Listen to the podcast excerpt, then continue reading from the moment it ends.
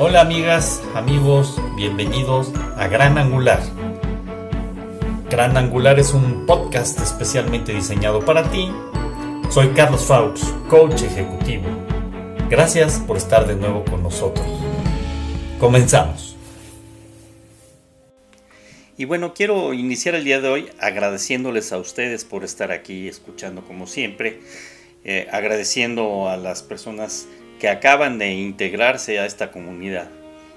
Y espero que se sientan ustedes a gusto, que puedan aprovechar al máximo las aportaciones de todos los participantes que diario nos están ofreciendo sus exposiciones, sus ejercicios. Quiero aprovechar para decirles que la gran riqueza de aportaciones que ustedes escuchan, en su mayoría, son gente después de haber escuchado las cápsulas se ofrece a presentarnos sus experiencias personales o a presentarnos alguna temática que pudiera ser de riqueza e interés para todos nosotros.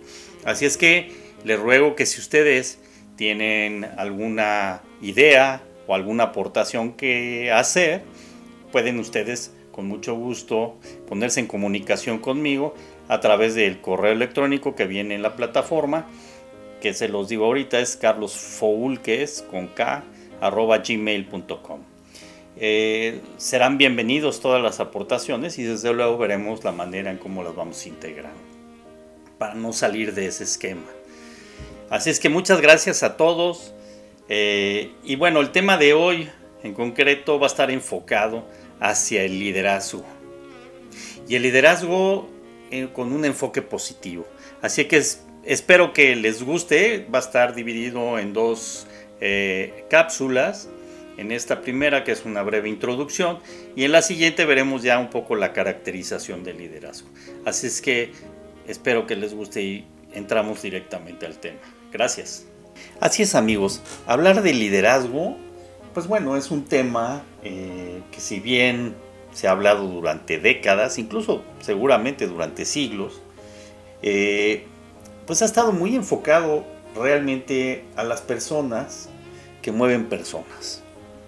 Y ha sido como muy estudiado y muy incluso manipulado el término.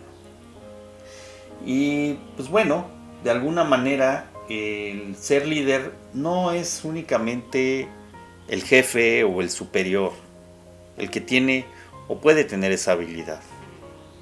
Ser líder es esa capacidad que tenemos nosotros de influir en los demás y que pues puede ser en tu casa, puede estar en grupos o puede ser en la misma organización, pero es esa capacidad que a través de tu ejemplo, a través de tu humildad, a tu capacidad de dar y de, y de, promover que las demás personas desarrollen sus capacidades y potencialidades, lo que hacen que un líder aparezca, un líder crezca.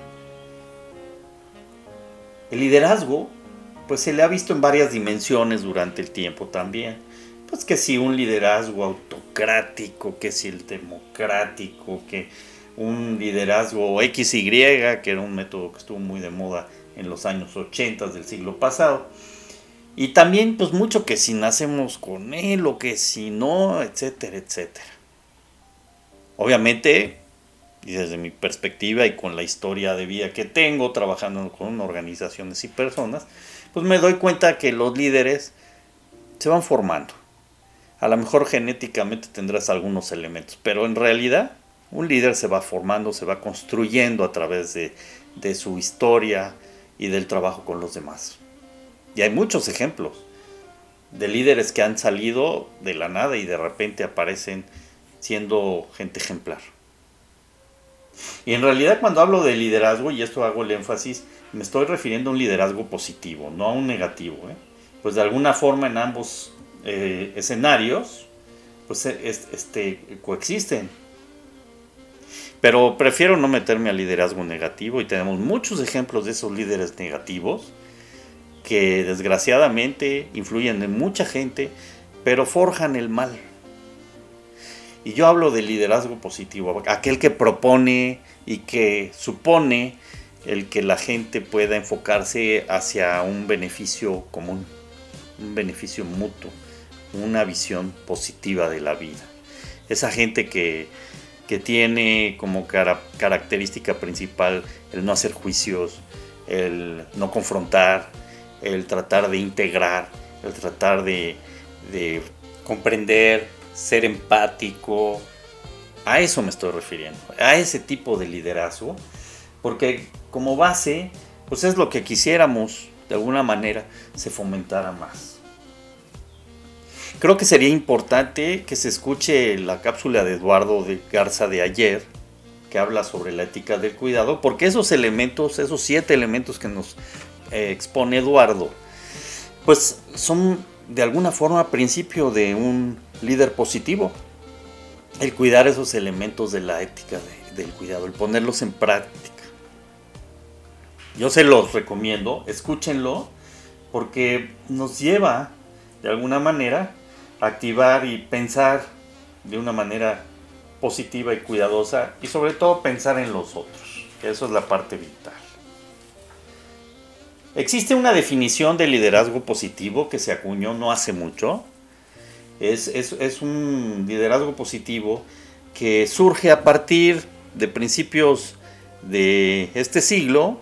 Yo recuerdo por ahí del 2003 estaban de moda algunas terminologías como comunidades saludables, incluso yo estuve trabajando el concepto eh, en una organización. Y bueno, parte de lo que se vislumbraba era cómo podrías como comunidad generar un ambiente eh, armónico a través de muchos elementos que configuran a la comunidad. Y bueno, eso fue también modificando ciertos patrones de pensamiento en donde se logró eh, observar que cuando se genera comunidad y se genera de alguna manera equilibrio, pues se dan mejores climas o ambientes entre la gente. Y bueno, las organizaciones también fueron transformándose y encontraron también que para poder construir, digamos, un ambiente armónico, tendrían que cambiar también su forma de liderazgo. Los liderazgos autocráticos, pues funcionan bien a corto plazo, pero no fomentan las relaciones.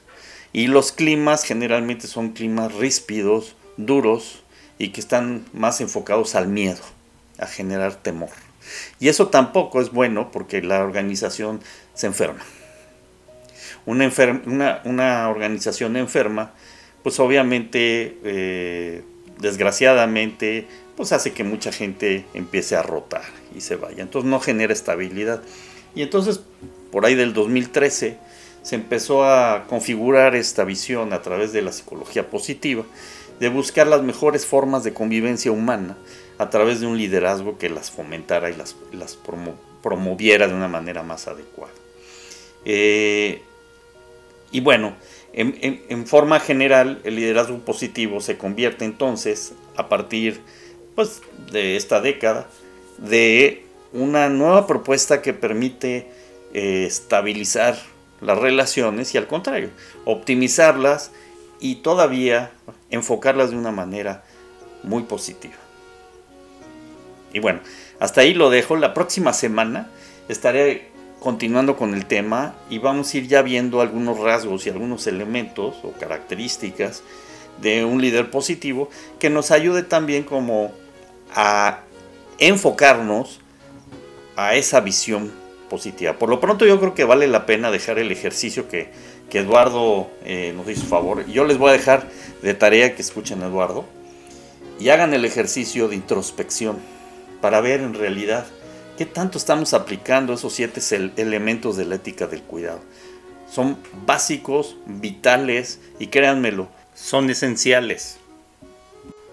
Lo demás tiene que ver con algunas características que estaremos trabajando la próxima semana, pero en este sentido la parte de la ética del cuidado se puede convertir en una base que siente esa posibilidad de generar una armonía y una estabilidad importante en el ser humano. Amigos, por lo pronto lo dejamos por aquí. El próximo viernes estaremos continuando con la temática del liderazgo positivo y ya entraremos a cosas más concretas. Por lo pronto, pásenla muy bien. Recuerden, hay que ser agradecidos. Tenemos que fortalecer el espíritu. Y pues nos escuchamos en la próxima cápsula. Muchas gracias. Que les vaya muy bien.